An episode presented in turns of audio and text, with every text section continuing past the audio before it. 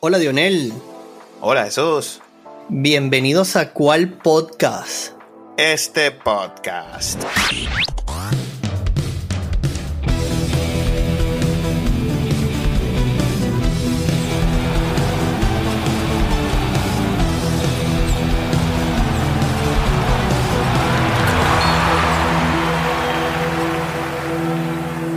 Mi hermanito, no se pudo.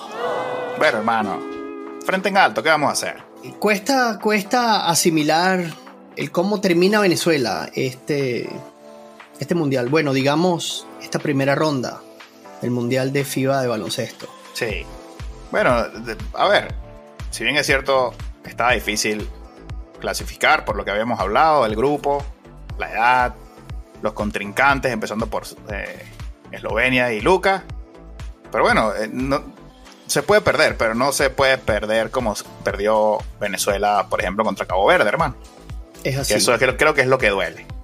Es así, mira, yo estaba recapitulando lo que habíamos conversado en nuestro podcast y decíamos que ese primer juego era para el olvido, teníamos que sacar nuestras jugadas, que no perder por 40 puntos, que fuésemos eficientes en los tiros, bien sea de afuera o de adentro, que usáramos la velocidad. Venezuela nos escuchó y fue Sí. ese el libreto, hermano. Estuvimos de tú a tú contra Lucas. Sí. Muy bien, Venezuela. Y hay que darle el mérito a- al tiro perimetral, que los tenía locos.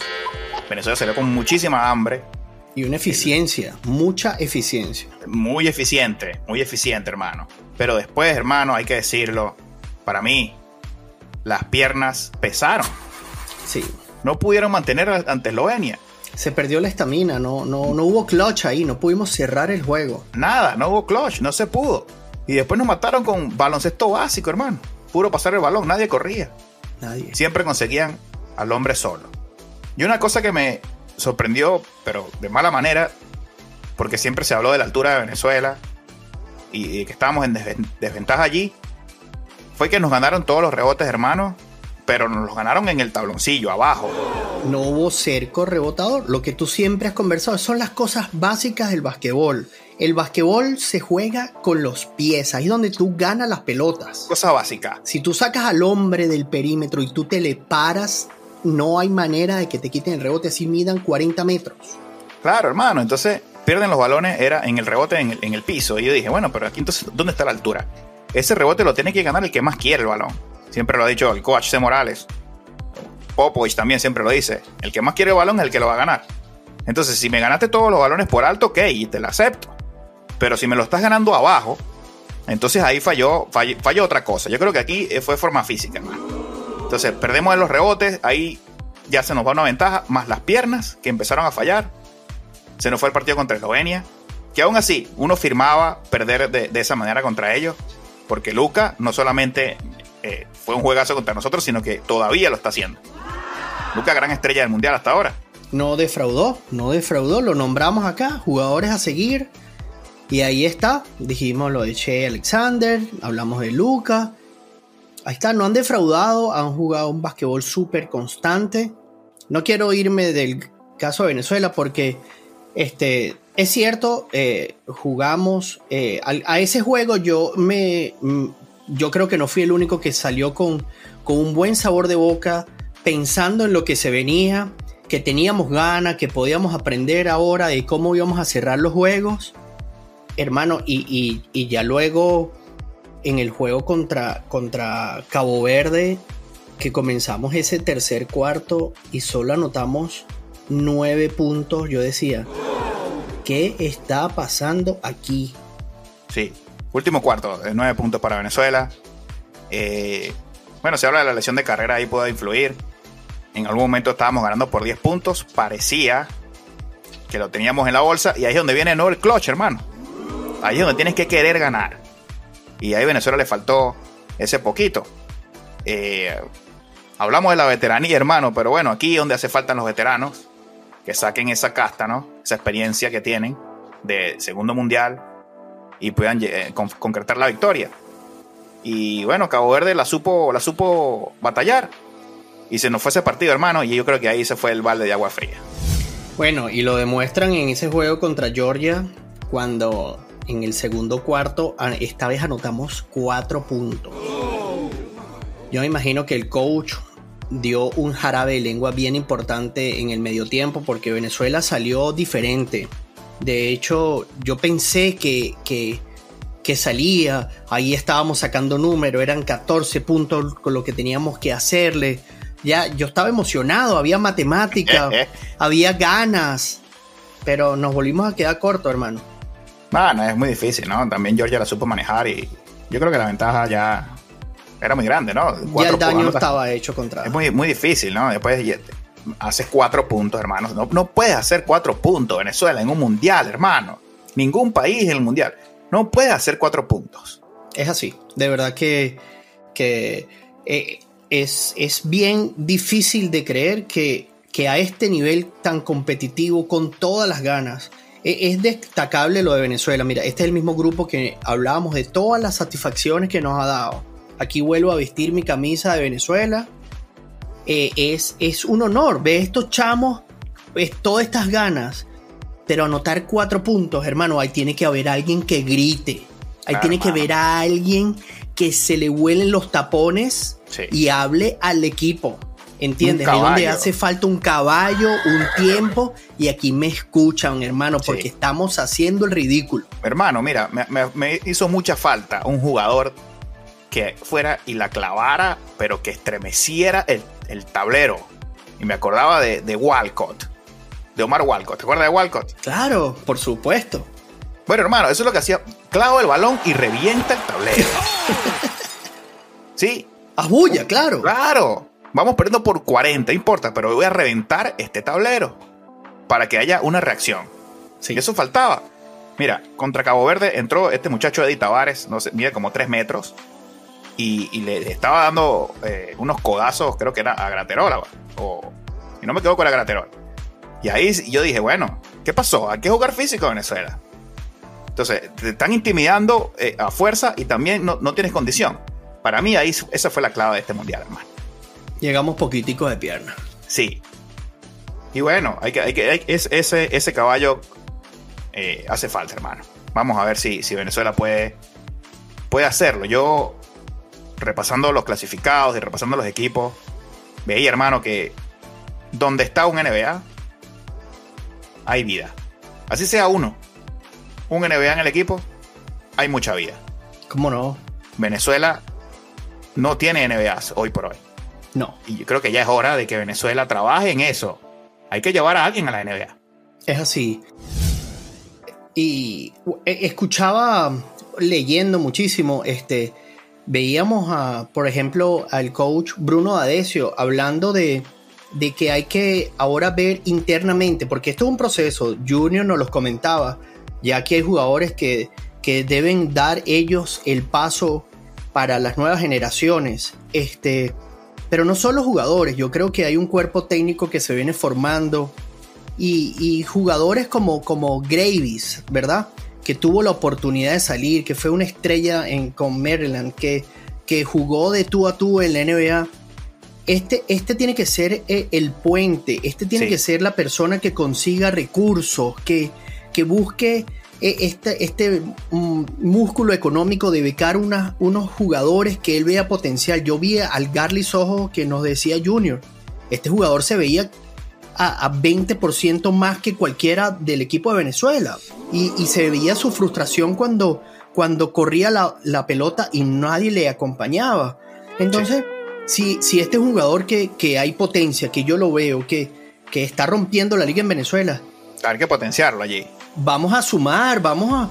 No sé, hay, hay maneras, hay maneras de, de que esto llegue. Hablábamos de la maduración de los jugadores que son tarde. Garly es una superestrella en Venezuela, pero vamos a ponerlo a una universidad en Maryland, por ejemplo. Sí. O, bueno, vamos a, intentar de pronto en, Europa, ¿no? A una liga en Europa donde se pueda foguear y después que dé el salto a la NBA. ¿sí? Lo que hay que buscar es el camino. No está fácil llegar a la NBA. Por supuesto, pero bueno, hay que ir a college. Hay que. Eh, en el college, eh, en la NCAA, eh, hay muchísimo potencial. De ahí salen que, nos veamos, que nos codeemos con esa gente. Eh, eso que hablábamos de la física, estos jugadores juegan tres, cuatro veces a la semana, que tienen que viajar por todos los Estados Unidos. aquí, ¿cuál es el vuelo más largo que pueden hacer en Venezuela? Maracaibo, Caracas. Sí, sí. Entonces, eh, esto, esto hace falta, por supuesto. Y ahí se, ve, se ve, hermano, porque en los clasificados, ahí está. Por supuesto. Había, hecho, eh, había empezado una lista aquí y, abandoné porque es que fue abrumador. empecé a anotar Carl Anthony Town por Dominicana, Luca Doncic Eslovenia, Balanciunas en Lituania, eh, llega Alexander Canadá, eh, etcétera, etcétera. Son jugadores que están en la NBA. Y en el tope. No, no son banca. Claro. Ahí está la diferencia. Por supuesto, fíjate que hablabas de Tavares, ¿cierto? Que a nosotros no, nos hizo lo que quiso en la pintura, nos sacó todos los jugadores. Te pasé el video de cómo Luca lo puso a hacer piernas. Le dijo, señor, tienes que volver al gimnasio. lo dejó loco. Pero es que Lucas tiene loco a, toda la NBA, hermano. Por supuesto, pero él viene, él fue formado con el Real Madrid, ¿verdad? Y, y Tavares, de verdad que nos jugó muy bien a nosotros. Y con Lucas se vio feito. Sí, sí, bueno, Lucas se ve feo a todo el mundo. Por allá hizo chocar a dos venezolanos, hermano. Lo pasaron en el no top ten. Uy, sí, sí, sí. Pensé que era peor, ¿verdad? Menos mal que eso no, fue solo un susto. Sí, tuvo fe esa caída, de verdad. Pero bueno, hermano, eh, quisiera, quisiéramos compartir, eh, Junior, gracias Junior, eh, saludo para ti. Junior nos compartió algunas notas también y por supuesto también queremos hacérselas llegar a ustedes que nos escuchan. Bueno, aquí Junior nos da sus impresiones sobre la actuación de Venezuela. Saludos, Jesús, Chipi, Lionel, un honor, un orgullo siempre estar con ustedes y, compartiendo y, hablando de esto que tanto nos gusta, analizando lo que tanto nos gusta, en este caso eh, el, baloncesto. Eh, lo primero que tenemos que decir, eh, luego de la participación de Venezuela en la, primera ronda del, Mundial, es que hay que darle gracias a los jugadores, ¿no? Hay que darle gracias por, por todo lo que, lo que han hecho, hay que darle las gracias por todo lo que han logrado estos jugadores, una cama de jugadores que nos ha llevado a lo más alto dentro del baloncesto, tanto en la región como a nivel mundial, con participaciones olímpicas, mundialistas, etcétera, etcétera. Un campeonato FIBA Américas en el 2015. Ya por allí tenemos que hablar y darle las gracias a, estos jugadores que hoy terminan un ciclo, muchos de, ellos. comienza un ciclo para, para otros. Lo primero es, darle las gracias a estos jugadores Partiendo de ahí, eh, una actuación que no se esperaba de nuestra selección, un grupo, yo lo catalogo de regular para abajo, el grupo en el cual quedó enmarcado Venezuela, con equipos como Georgia y Cabo Verde, dos equipos a los cuales se les pudo haber ganado, dos equipos que creo que, en años anteriores se, les pudo haber ganado, pero que lamentablemente las cosas no, fueron, no se dieron como, como lo quería la, la selección. Eh, nuestro fuerte siempre ha sido la defensa, por, siempre ha sido Venezuela un equipo que, se ha caracterizado por, por, defender y defender muy bien. Por lo menos en los dos primeros cuartos del juego ante Georgia, totalmente desaparecía la, defensa de Venezuela. Generalmente la, vi, desconcentrado a los muchachos. Eh, desde acá, bueno, no puedo decir las razones, pero en la cual estaría cometiendo una falla, una falta, si, si le diría, que, es lo que pienso, porque sería una opinión, que no son hechos factibles, lo que pudo haber pasado. Pero vi a los muchachos desconcentrados totalmente, sobre todo en los, primeros cuartos del encuentro ante, Georgia, mm, una defensa bastante pobre del equipo. Eh, y eso costó definitivamente el, el encuentro, tal como el tercer cuarto ante Cabo Verde, muchachos desconcentrados, los muchachos los cuales faltó esa, esa química, creo que, hubo, hizo falta esa, química que generalmente eh, llevaba, esa garra que llevaba las victorias a, este equipo, hizo falta en ese tercer cuarto ante Cabo Verde y en los dos primeros cuartos ante Georgia y los resultados están a la vista. Bien, también Junior nos hablaba de las decisiones técnicas del cuerpo técnico venezolano. Eh, aquí sus impresiones. Mención aparte, eh, merece el, manejo del equipo, del grupo, por parte de la, dirección técnica, sin querer ser director técnico, ni mucho menos, y, dentro de lo poco que uno sabe del, baloncesto, me llama mucho la atención que Garly Sojo solamente jugó en el encuentro ante Georgia cuatro minutos en el primer cuarto. A los seis minutos del primer cuarto ya Garly Sojo estaba sentado en la banca. Garly Sojo es, el jugador más atlético del equipo, el único que tiene el físico comparable con, con los equipos a los cuales estamos jugando. Único que puede equiparar, física, se puede equiparar físicamente a jugadores de talla de, los otros equipos, de tanto Europa, África o, el norte de nuestro continente. Eh, y me parece súper extraño que Garly solamente haya jugado cuatro minutos en el primer cuarto y 17 minutos en total en un encuentro donde Venezuela necesitaba a, tu mejor hombre, el hombre que ha anotado 14 puntos por partido y, lo de Garly, que Garly además te da eh, en ambos costados de la cancha, te da los imponderables. Es un chamo que, tiene una capacidad atlética tremenda y eso lo lleva a, robar muchos balones, a dar bloqueos, a tomar rebotes. Entonces no es solamente los puntos que te da Garlizojo. Entonces no entiendo eh, el por qué Garlizojo no jugó más en el encuentro ante, ante Georgia. Eh, tampoco comprendo en el juego ante Cabo Verde por qué no cerró el encuentro Jordan Zamora, que había sido el mejor anotador del equipo. Si bien defensivamente no había estado bien, Jordan Zamora tenía que cerrar ese encuentro ante eh, Cabo Verde porque era el, hombre que estaba anotando los triples por, parte de, Venezuela. Son decisiones técnicas. Bueno, luego el profesor Duro explicará el porqué de, estas decisiones, pero por allí son preguntas que nos hacemos, porque Joan del no jugó un minuto contra eh, Cabo Verde, si es un jugador que te da también en defensa muchísimo, Joan Sifonte, que te puede manejar el balón, te puede ayudar a manejar el balón. Ante eh, la lesión de Gregory Vargas contra Cabo Verde, eh, me extraña la no utilización de Joan Sifonte. Pero bueno, son decisiones técnicas, nosotros no queremos entrar en, estas aguas, pero cosas que, que, uno se pregunta, ¿por, por qué? el porqué de estas situaciones. Que por eso perdió Venezuela, no, no, no lo sabría decir, pero creo que Venezuela, el equipo venezolano, eh, perdió la chispa, perdió esa chispa, perdió esa garra que lo, que lo caracterizó eh, durante los últimos eh, años. Bueno, y definitivamente aquí concuerdo con Junior enteramente lo de Garly Sojo. vimos el primer juego un, muy buen basquetbol y la verdad, eh, de todos los jugadores, ese era el que menos él tenía que administrar. Si estábamos hablando de minutos, este era el más joven, el, el que más ganas le estaba poniendo. Eh, de verdad que a mí no me gustó verlo sentado y estoy seguro que no soy el único que comparte la opinión de Junior.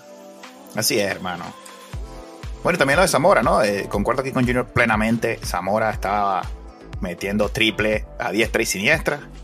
Y parecía que ese era el hombre, ¿no? En el momento, ¿no? Selecciona carrera y, Zamora podía ser ese, ese jugador ahí que nos llevara al final en ese juego contra Cabo Verde. No sé. Bueno, de repente, querrían eh, contrarrestar alguna cosa en defensa ahí, eh, el ataque de Cabo Verde que los estaba matando. Y finalmente, hermano, Junior aquí nos hace llegar sus impresiones de lo que él considera que puede ser el futuro eh, de ese cuerpo técnico en Venezuela, cuáles son sus impresiones de, de qué se debió hacer y qué se puede hacer en pro de, mejorar nuestra selección. Y por último, eh, muchachos, el, hecho de que al, final de la fase de entrenamiento, y esto sí responsablemente lo, digo porque es un cuestionamiento que me hago y, no le encuentro explicación, al final de la fase de entrenamiento de, nuestro país previo al Mundial, se agregó al grupo o ingresó al grupo el director técnico argentino eh, Nicolás Casalanguia, quien es una gran persona, lo conozco, lo conocí en el sudamericano acá en Venezuela, en, Margarita, en el año 2014, 2013. Una grandísima persona, un hombre que sabe muchísimo de, baloncesto, bueno, gran director técnico, pero que no estuvo en el proceso con, eh, de clasificación del equipo, que no conoce los particularidades del baloncesto venezolano. Entonces entra como segundo asistente Nicolás Casalangui, el profesor Fernando Duró en los últimos días de, los del entrenamiento previo al Mundial.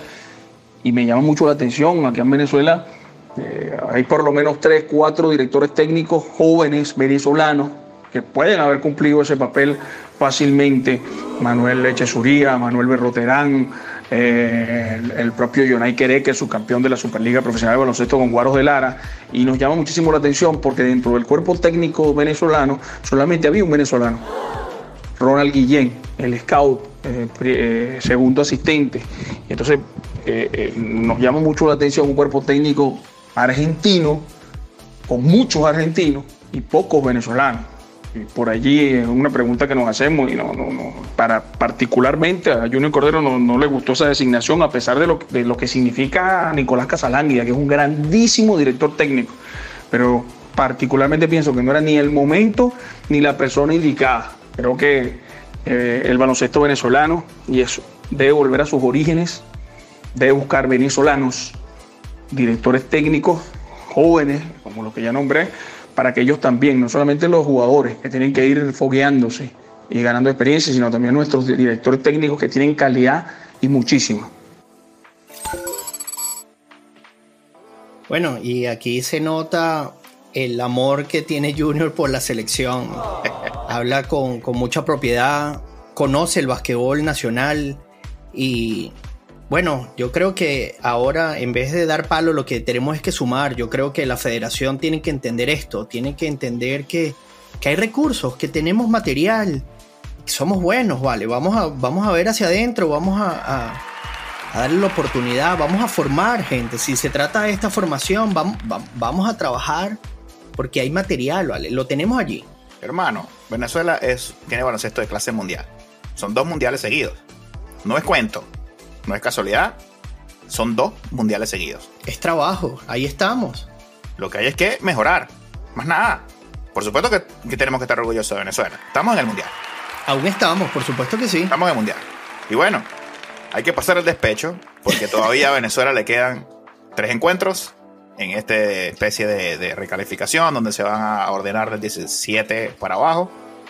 Y Venezuela quedó ahora en el grupo O, eh, nuevamente contra Cabo Verde, Japón y Finlandia.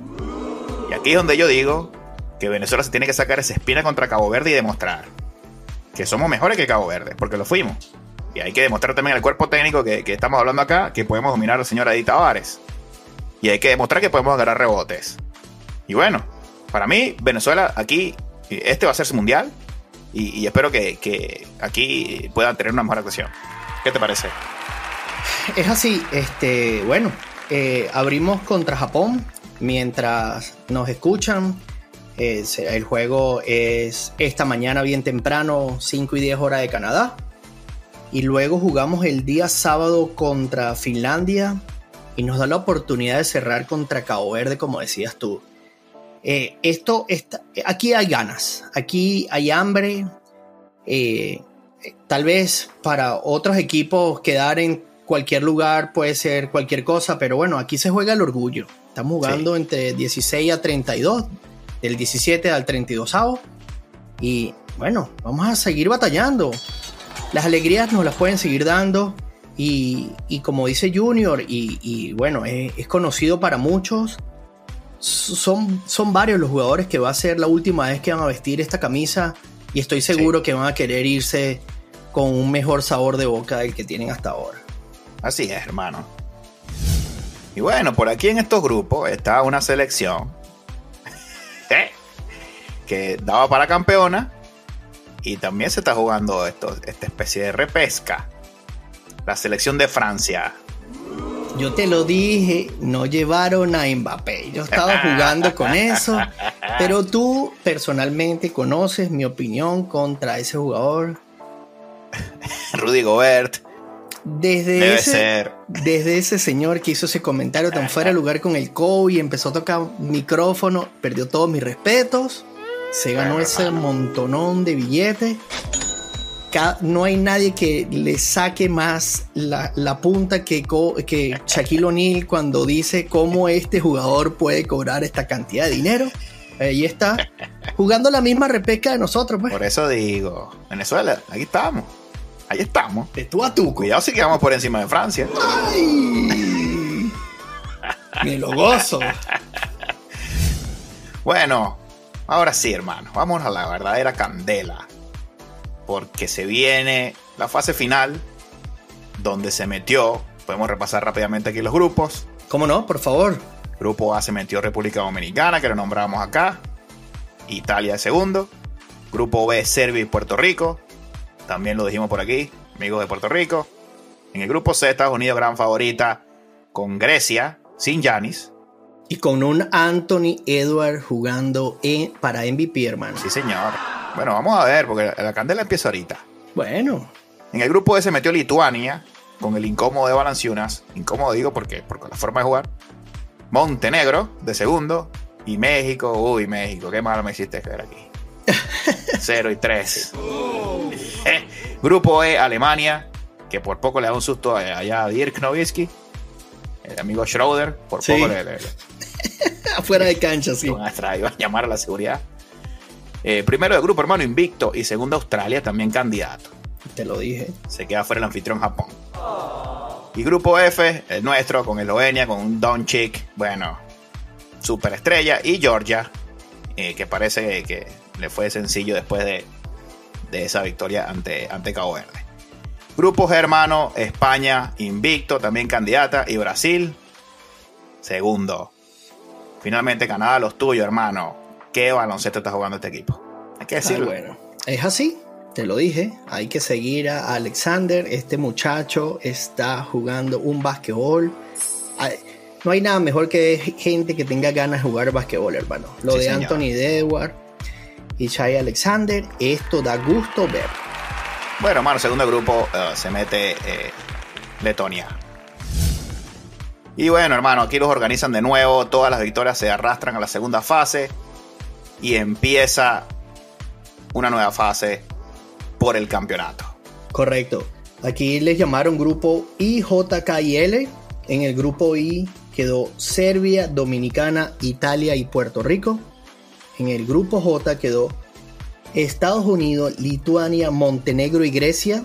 En el grupo K, Eslovenia, Alemania, Australia y Georgia. Y en el grupo L, el, el- el equipo de la muerte de nuevo. Siempre Canadá aquí. Canadá, España, Brasil y Letonia.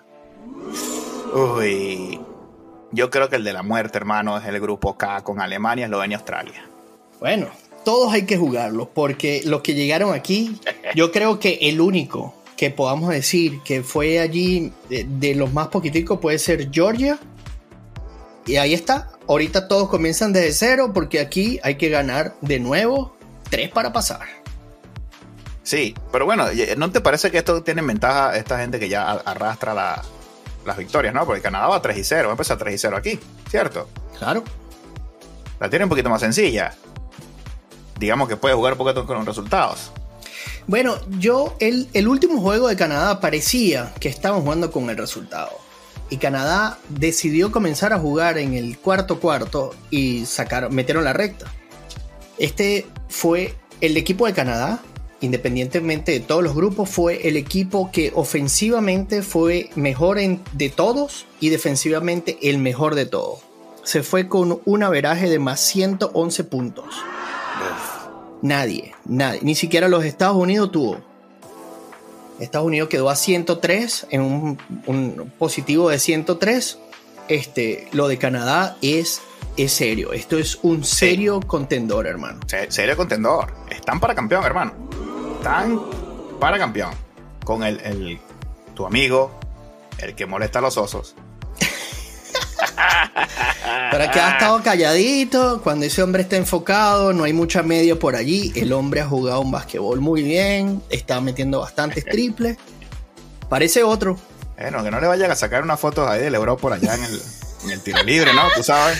Bueno, vamos a ver, vamos a ver. Vamos a ver qué pueden hacer los brasileros que juegan el primer juego contra Canadá. Ok.